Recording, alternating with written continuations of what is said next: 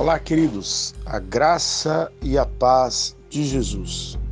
Amados queridos irmãos, nós temos falado sobre a, oposição maligna na unidade da igreja. Estamos nos baseando isso lá em no livro de Neemias, e ali o livro de Neemias nos, nos apresenta a essa oposição manifestada através de espíritos.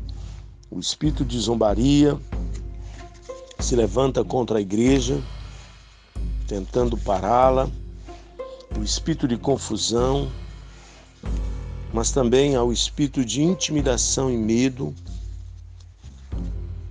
que da mesma maneira tenta agir é, procurando esfriar, parar as pessoas, há também o espírito de engano. E, e ontem nós falamos sobre o espírito de acusação e calúnia. Esse normalmente é contra a liderança, principalmente contra os líderes principais que são lançados esse tipo de coisa. E hoje eu quero ainda é, continuar falando sobre o espírito de falsa palavra de Deus. O inimigo é um demente e ele entrará no seu ambiente no seu mundo, no meio dos seus, daqueles que parecem ser porta-voz da palavra de Deus, a fim de lhe trazer uma palavra aparentemente espiritual, só que a fonte dessa profecia não é o Espírito de Deus. Vencida todas as táticas, diz o texto da palavra de Deus, contra a edificação dos muros, o inimigo tenta levar Neemias a pecar contra a palavra de Deus. O templo naquela época possuía o lugar santíssimo, onde só o sumo sacerdote poderia entrar.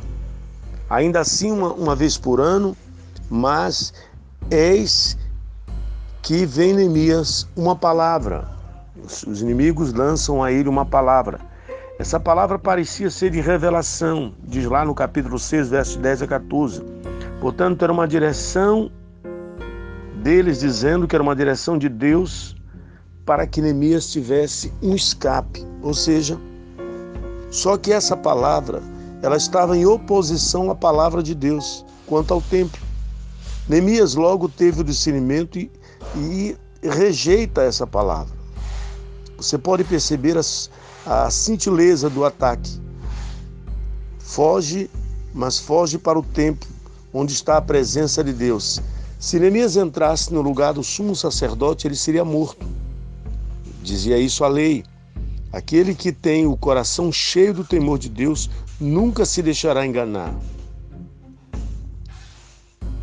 Muitas vezes essas coisas vêm como teste para avaliar o nosso coração, né?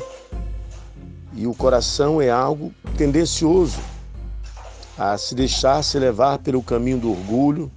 Por exemplo, se você, é, se for orgulho, crer que Deus fala conosco, o que nós podemos fazer? Se for orgulho crer que Deus realiza grandes coisas através de seus servos, o que nós podemos fazer? Se for alguns que acreditam ser orgulho crer em Deus de milagres, o que que nós podemos fazer? Se for orgulho crer e trabalhar para treinar um exército de líderes para tocar essa geração, então se prepare, porque nesse caso não deve verdadeiramente é, estar essas coisas no coração dos filhos de Deus. E nós entendemos que nada disso é orgulho, é de Deus.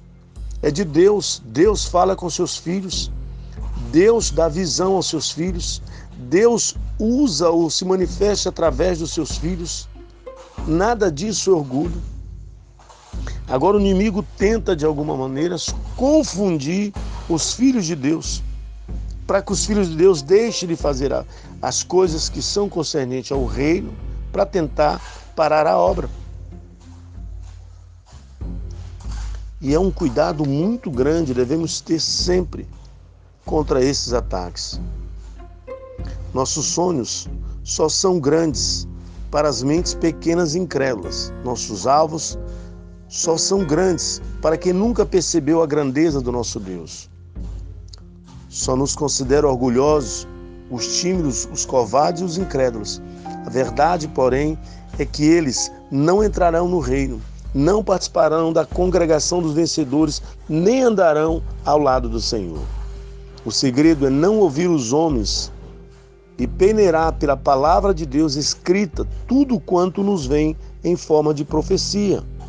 Por exemplo, nós vivemos em um tempo em que muitos eh, já determinaram até dia em que haverá um número muito grande de mortos. Então isso às vezes é um absurdo, são homens pseudos se dizem homem de Deus. Se nos apegarmos a Deus e a sua palavra, na dependência constante do seu Espírito, receberemos em, em nosso homem interior todas as diretrizes para a nossa vida e saberemos qual o caminho a seguir.